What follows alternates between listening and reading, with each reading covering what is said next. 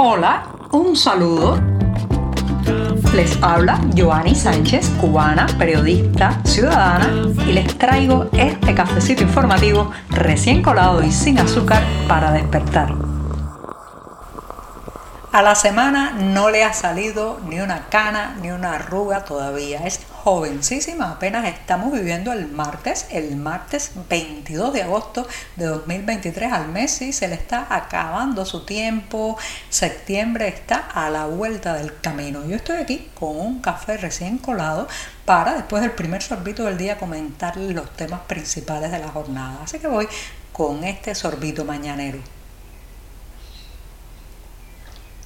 Después de este cafecito amargo, les cuento que en diciembre de 2020 todos nos quedamos muy impactados por la valentía de un joven que transitó por la calle San Rafael, específicamente por la zona de esa calle que se conoce como el Boulevard Habanero. Estamos hablando, señoras y señores, de una de las aurículas comerciales del corazón de La Habana, si es que acaso le queda algo de corazón comercial a la ciudad.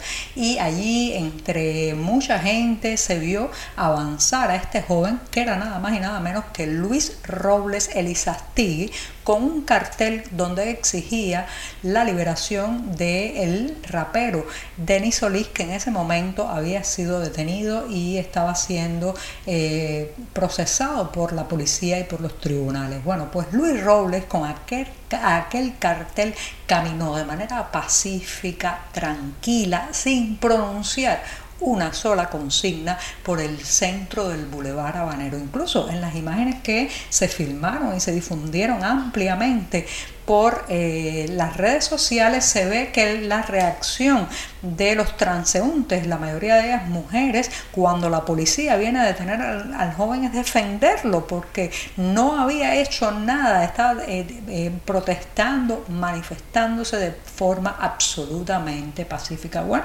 lamentablemente eso le costó cuatro años de prisión. Cuando a ustedes les diga el régimen cubano y la propaganda oficial cubana, que los que están en la cárcel por manifestarse son unos violentos, son unos vándalos, son unas personas que actuaron con violencia, hay que enseñarles una y otra vez estas imágenes de un Luis Roble pacífico, callado, casi humilde, caminando por el Boulevard de La Habana. Bueno, pues ya lleva eh, casi tres años detenido, ha pasado horrores en la prisión, problemas de salud, amenazas, coacción y malos tratos y ahora se ha sabido a través de su madre que va a ser trasladado a lo que se llama una granja, una granja de trabajo que se supone que es un régimen de menor severidad. En este tiempo también podían haberle dado la libertad condicional, sin embargo el régimen se ha mantenido en sus 13 en, sus 13 se ha mantenido testarudo y no ha querido liberar a Luis Robles. Ahora pasará a esa otra prisión que tampoco se merece, pero eso significará al menos un alivio en su actual situación. ¿Qué pasará con Robles cuando finalmente salga de atrás de los barrotes, cuando vuelva a su casa, a su familia, con su madre? Eso eh, es una gran interrogante, pero probablemente el régimen cubano a través de su policía política le haga la vida imposible, lo empuje sobre todo hacia el exilio, porque Luis Robles Robles es un ejemplo, un ejemplo de ese civismo pacífico, de esa responsabilidad ciudadana que hace de la injusticia contra otro una causa propia. Él es el ejemplo también de que la juventud cubana, señoras y señores, a la juventud cubana no han logrado estirparle el civismo años, décadas de manipulación, ideología a pulso en las escuelas, adoctrinamiento, y sin embargo sale un Luis Roble que entiende muy bien que la calle es un espacio ciudadano, que protestar de manera pacífica es un derecho cívico y de toda persona. El gobernante mexicano Andrés Manuel López Obrador parece seguir muy, muy interesado en servir de apuntalamiento económico al régimen de La Habana. Hay un largo historial ya en los últimos años de financiamiento, recursos y compras muy, digamos, peculiares que ha hecho, el, que han hecho las autoridades mexicanas al régimen de la isla que delatan esa, ese intento, digamos, de esconder lo que es un financiamiento y un subsidio en supuestas operaciones comerciales, médicas y de otro tipo. Recuerden el fracaso de la piedra que se llevó desde el centro de la isla para la construcción del tren Maya, que no se sabe muy bien si eh, va a seguir el intercambio, pero que México pagó eh, en dinero constante y sonante. Lo mismo con las vacunas cubanas, muchas de las cuales terminaron por caducarse y tuvieron que ser destruidas en territorio mexicano. Ahora pues hay un nuevo capítulo de esta subvención, vamos a llamarla así, y es que la estatal, una empresa estatal cubana llamada Neuronic ha recibido alrededor o un poco más de 6 millones de dólares, equivalente a 6 millones de dólares por algunos proyectos que incluyen, eh, por ejemplo, una supuesta investigación que está haciendo La Habana para la detección precoz del Alzheimer. Son varios contratos que han salido a la luz a partir de un reportaje difundido por el portal Latinos US que eh, pues ha arrojado luz sobre el hermetismo, el secretismo y la oscuridad que rondan estos acuerdos. ¿Dónde va a ir ese dinero a dónde va ese dinero realmente? ¿Usted se cree que eso va a ir realmente a una investigación sobre la detección del Alzheimer o va a ir a algún tipo de proyecto, digamos, basado en cuestiones tecnológicas de la medicina? Bueno, muy probablemente si acaso algo de esos recursos termina en un centro de investigación cubano será una parte pequeña del resto. Ya sabemos a dónde va. Va a mantener la cúpula gobernante en Cuba y a financiar la represión. Esto podría convertirse más en gases, gases antidisturbios y uniformes para los policías que en alguna cura parece mal que es el Alzheimer.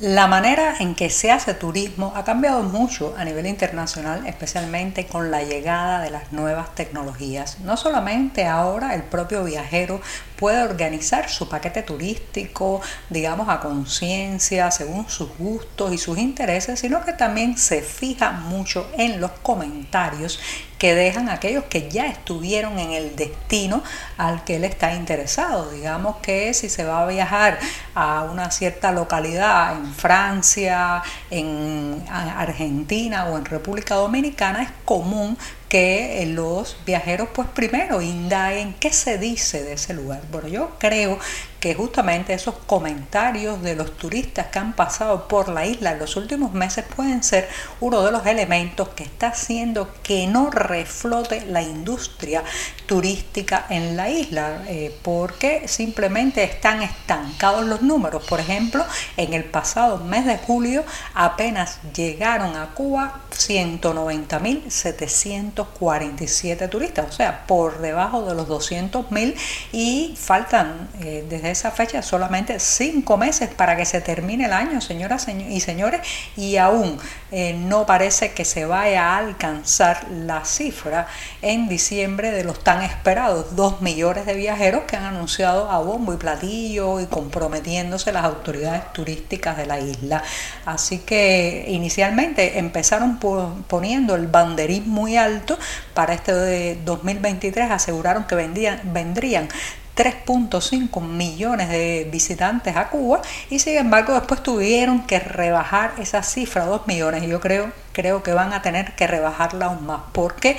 Por muchas razones, pero sospecho que los comentarios negativos de los viajeros que ya han estado en el país son muchos más que los positivos. Se quejan de la inflación, de la falta de transparencia a la hora de pagar, conseguir efectivo, de la crisis, de la miseria, de la angustia cotidiana para poder comprar cualquier cosa, porque incluso cuando compran paquetes turísticos con todo incluido, salen a la calle, exploran algún bar, una cafetería, una tienda, un mercado y se dan de bruces con la dura realidad de una economía colapsada y también también comprenden la angustia de la gente. Todo eso termina reflejándose en sus opiniones a posteriori del viaje. Otros viajeros lo leen y sencillamente hacen las maletas para irse a otro destino este año estuviera cumpliendo nada más y nada menos que 80 años ese grandísimo escritor, ese diablillo de las letras cubanas que fue Reinaldo Arenas. En la Ciudad de México, específicamente en la librería Rosario Castellanos, mañana, miércoles 23 de agosto, se estará reuniendo un grupo de personas para hacer una velada en homenaje a Arenas y bueno, pues leerán fragmentos de sus obras, también habrá eh, una presentación musical de la mano de Marta Inés Neira Quincoses y Ricardo Arenas. Así que ya saben, a las 6 y 30 de la tarde, hora local, en la librería Rosario Castellanos, una velada en honor a quién más que a ese escritor que no solamente puso en un altísimo lugar las letras cubanas, sino que además lamentablemente ha sido muy escamoteado dentro de la isla después de exiliarse y por su actitud contestataria también dentro de Cuba, ha sido, digamos, escamoteado, minimizado de los programas de estudio, de los espacios editoriales y también pues de los medios nacionales. Así que ya saben, Reinaldo Arenas mañana celebra su 80 cumpleaños al menos en la memoria y en Ciudad de México. Muchas gracias y los detalles los pueden encontrar como siempre en la cartelera del diario digital 14 y medio. Por hoy es todo. Te espero mañana a la misma hora. Síguenos en 14medio.com. También estamos en Facebook, Twitter, Instagram y en tu WhatsApp. No olvides, claro está, compartir nuestro cafecito informativo con tus amigos.